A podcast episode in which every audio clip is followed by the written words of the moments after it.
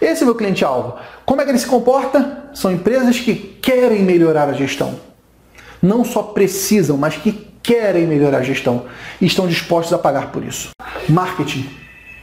Veja só, você pode ser diferente, mas seu cliente tem que saber disso. E mais, será que todo cliente está disposto a pagar mais para um contador?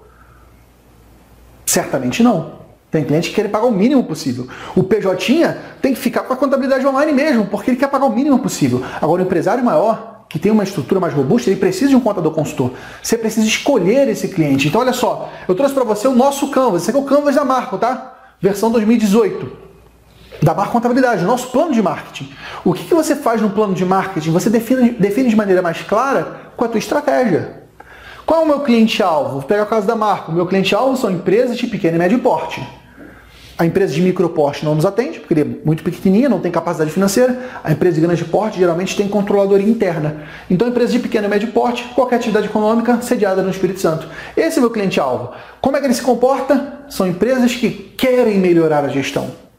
Não só precisam, mas que querem melhorar a gestão e estão dispostos a pagar por isso. Então, eu tenho clareza de quem é cliente para Marco e qual cliente não é para Marco. Você tem essa clareza de qual cliente é para você e qual é o cliente que não é para você? Você precisa ter essa clareza.